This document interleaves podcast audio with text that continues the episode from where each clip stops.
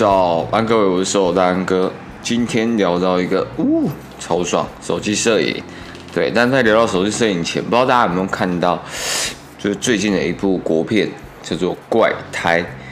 但是当时如果看到这部片的时候，你如果不知道它背景来历，我就只有发现它这支影片的色彩的构图很特别。我想说，是最近国片想要去玩一些像布达佩斯大饭店那样子的一个美学概念。那在看一些影评啊，因为我也还没有去看，但是我看完预告片之后就蛮酷的，就习惯先去看大家对这部影片的一个评价。哇，果不其然，它是亚洲首部用 iPhone 拍摄的一个长篇电影。导演啊，廖明义，他用。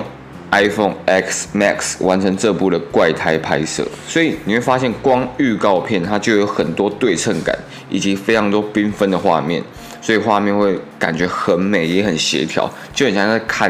它每个画面就很像都是在看一个摄影展的感觉，因为它编排的特别细致。OK，那导演廖明义也身兼怪胎的导演、编剧、剪辑，还有摄影师。那我自己是认为啊，在这个低成本制作的时代，我觉得某方面也是个趋势。从 Netflix 上就能看到，慢慢很多独立制片的电影团队用低成本的案例，成功的越来越多。早期用钱砸出大制作的电影，一定成功的这个概念也开始被动摇。更多人其实注重的是一种剧情的新鲜感，还有它的层次，或者甚至最后的一个反转感。那我用。YouTube 来做一个举例，前阵子爆红的，反正我很闲，也是这样的概念。大家每个 YouTube 一直在追求的一个画面精致度、内容呈现，但是到他们这一个反正我很闲的一个爆红的概念，就好像推翻了一切大家想要看的东西。大家认为更完美的画面、更精致的一个素材，可以让大家的观影的体验变得更好，没有错。但是其实大家忽略了，其实最重要的还是在一个剧情以及企划题材的吸睛度。那像他们就是可以创造出很多脍炙人口的口头禅，还有一些很棒的梗。整支影片他们都也只用一个 iPhone 八来拍，也没有人 care。反正呃这样子还更有随手记录到一种真实感。那回到电影上，传统电影机的规格就是一台非常爆炸重的摄影机外，还要可能会有跟焦师或者是其他助理等等的，人力的成本上其实非常非常的大。而且在导演的访问上有一句话我印象的非常深刻，就是现在手机几乎都有支援 4K 的一个录影，但目前电影规格最多也只能放到 2K，所以人人口袋其实都有一台专业的摄影机。所以更可以去证明，大家每一个人都可以拿随手可得的手机去创造出自己想要呈现的那种完美的作品。那没时间看电影的人，我会蛮推荐。那你可以去看那个导演之前拍过的一个 MV，就是卢广仲的《米亚仔》。那里面所有的画面都是由 iPhone 八 Plus 完成的，非常推荐喜欢手机摄影的人可以去看一下，尤其是白天的场景。你在对的阳光，还有它一个对的角度下，几乎可以拍出一模一样的构图以及画面层次。因为手机少了专业器材的那些夸张浓烈的景深效果，所以他们在白天的这些画面编排上，会找出更有价值、更有意境的一些场景。那我觉得这些反而都是最难的，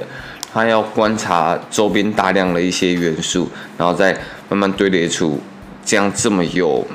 质感的画面，就不是单纯用说哦，反正后面全部都是景深，让你整个人物很突出，很有感觉，这样子就好了。那也因为手机其实还是少了专业摄影器材那一些 比较浓烈的景深效果，所以它在画面的一个呈现方式上，其实会相对的比较赤裸。那在这么赤裸的情况下，拍摄团队就更需要去找到其他元素。还是空间感来弥补画面的这些一切的和谐以及美学的概念上，但大家其实是要搞清楚一件事情，就是虽然他们都用 iPhone 手机就拍出这样的作品，但事情其实绝对没有那么简单。你在这些用手机拍摄的作品下看，大部分的一些夜间场景啊，或者是室内场景。你都会看到有很多很专业的灯光团队或者是制片团在打造这些充满美的画面，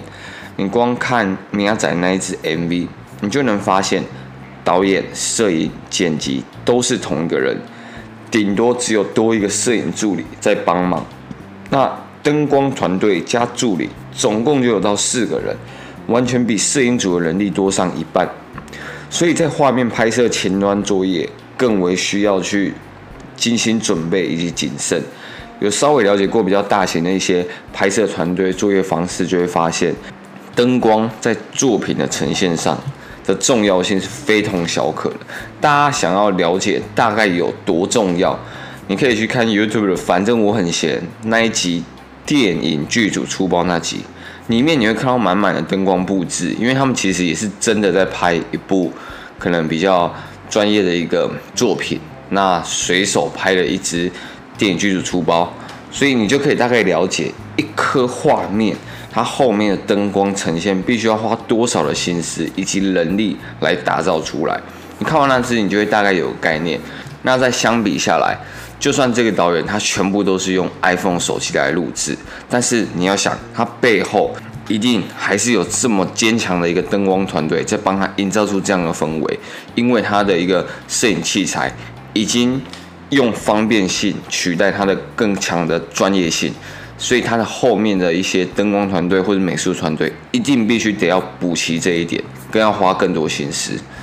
简单来说，就是你如果打出很有光感的一个画面，再设计出对比度强或者适合场景里面意境的一个故事感之后，你再拿一个手机，用很稳的方式、很清晰的方式把这个画面拍摄下来，就搞定了。那其实我发现这个导演也很佛，因为他一直都在推广用 iPhone 创作这件事情，我觉得超级棒。那他有分享这次的他的摄影的 App，他是选一个叫做 Filmic Pro 的一个手机软体。那我有上 App 商店看一下，它的售价目前看起来大概是四百九十块的一个新台币。所以我自己是觉得非常的划算，因为在里面除了 ISO、快门速度、焦距、色温等等，还有专业摄影里面才会有的 RAW 模式，让整体能够调整的色彩以及画面的一个宽容度可以更多元，以及创作度可以更高。那导演另外还有透露，其实他在拍摄过程中，因为他坚持他的 ISO 值都只能坚持在三十二。那一般的相机画面最清晰的设定，也是让设定大概在一百左右，所以他反而后期出来的画面都太过于清晰，他还刻意加了一些颗粒的一些素材在画面当中。所以最后我想说的，其实就是之前很多人都跟我说，他诶，他出游想要记录，或者是他开始想要去，诶，他出国想要把他这趟旅程拍下来，就推荐我买什么器材去记录嘛？那我几乎的回答都是说，那你自己手上现在有什么器材？有 GoPro 就用 GoPro，没有 GoPro，那你要不要拿手机去拍看看？因为其实很多像我们现在的频道，很多画面它其实都是用手机补拍完成的。但讲真，我们没有特别讲说是用手机拍。你们现在回去看频道里面的一些画面，你也不知道哪些画面是用手机，哪些是用专业摄影机器材去拍下的。所以很多时候大家反而都在纠结说：“诶，我没有那么专业的一个器材，我要怎么拍出那样子的画面？”但我觉得你应该花更多心思去想说，你现在手头上有哪些器材，那你要怎么拿你现在有的器材去拍到出更好的一些作品？那我觉得这部。国片以及米亚仔那支 MV 都是一个很好的一个示范范例，然后让大家都应该拿起自己口袋那台专业摄影机，走出去全部拍下来。OK，好，今天大概和大家聊到这里，我们下次音频见。那如果有在用 IG 的朋友有问题，欢迎随时私信我，那也不要吝啬你的五星评价，留言起来告诉我，我还可以帮助你们什么，那边还能做得更好。OK，晚安各位，下次见，拜。